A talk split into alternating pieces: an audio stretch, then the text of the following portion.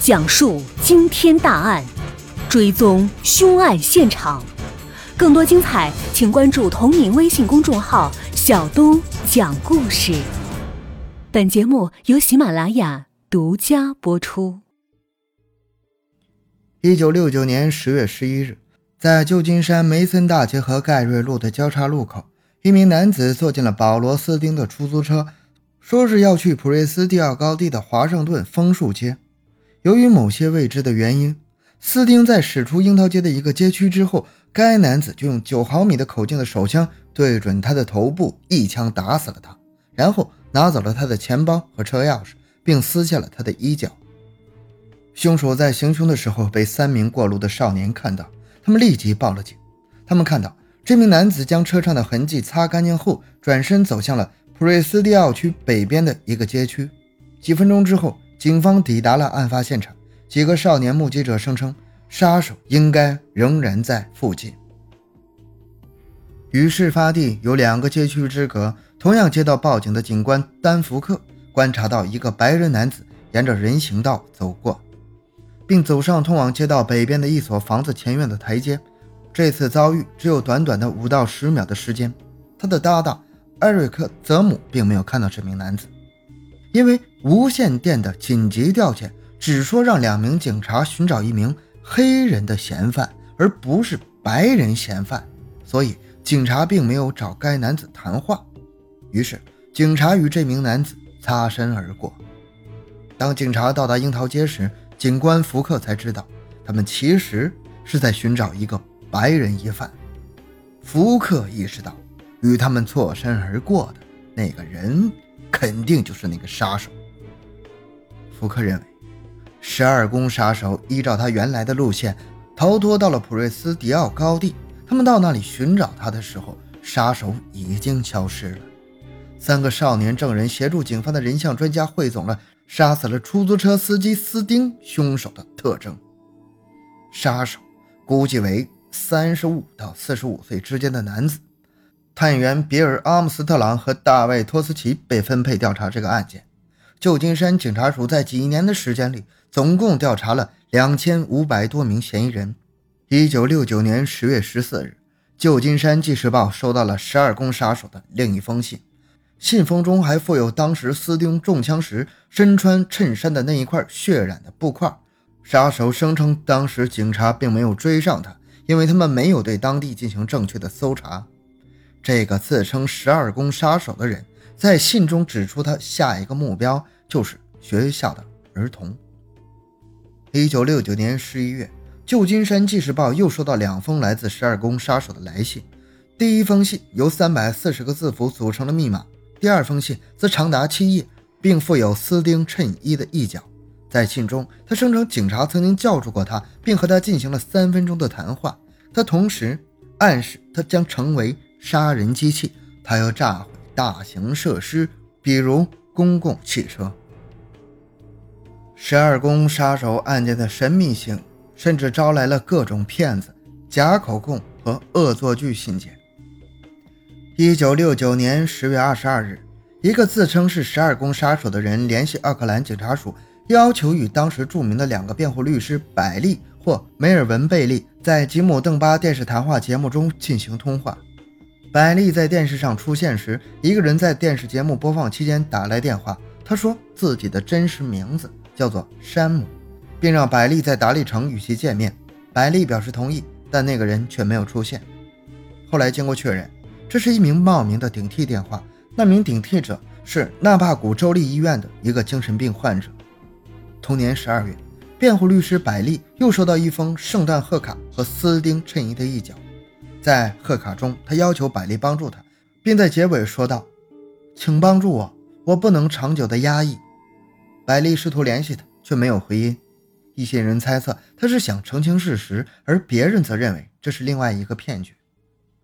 更多的信件载有威胁信息、炸弹图表和编码信息。十二宫杀手还宣布，他打算改变自己收集来世奴隶的方式。他的罪行也包括。例行抢劫、愤怒杀人和少数伪造事故。杀手的信中也包括了冗长和面无边际的描述他的幻想酷刑，有些段落中也包括了吉尔伯特和沙利文的音乐。同时，他也不断的嘲讽警察的侦破能力。警方绝对抓不住我，因为我太聪明了。十二宫杀手同时要求海湾区域的人们穿上他所选择的交叉十字的十二宫纽扣。当公众不遵循他的愿望时，他就射杀了一个坐在汽车里的人来惩罚他们。新闻报道已将十二宫杀手与其他许多尚未解决的案件联系起来，其中包括1970年3月，一名被绑架的年轻女子告诉警方说，她曾经搭载一个类似十二宫杀手的神秘陌生男子。当该男子威胁她的生命时，她从该名男子的汽车跳下来逃跑。十二宫杀手在随后的信中声称，他参与绑架案。但没能得逞。一九七零年四月二十日，十二宫杀手又向旧金山纪事报寄了一封信，信中包括了一个十三个字符的密语，说明自己将计划用炸弹炸毁一个学校的校车，并声明发生在一九七零年的二月十八日炸毁旧金山的一个警察局的案子与自己无关。他在信结尾评分等于十，SFPD 等于零。后来。警方将此密码解释为十二宫杀手杀死人的个数，也就是十。一九七一年的夏季，十二宫杀手似乎销声匿迹，但是喜欢他的人们却将他的形象搬上了银幕。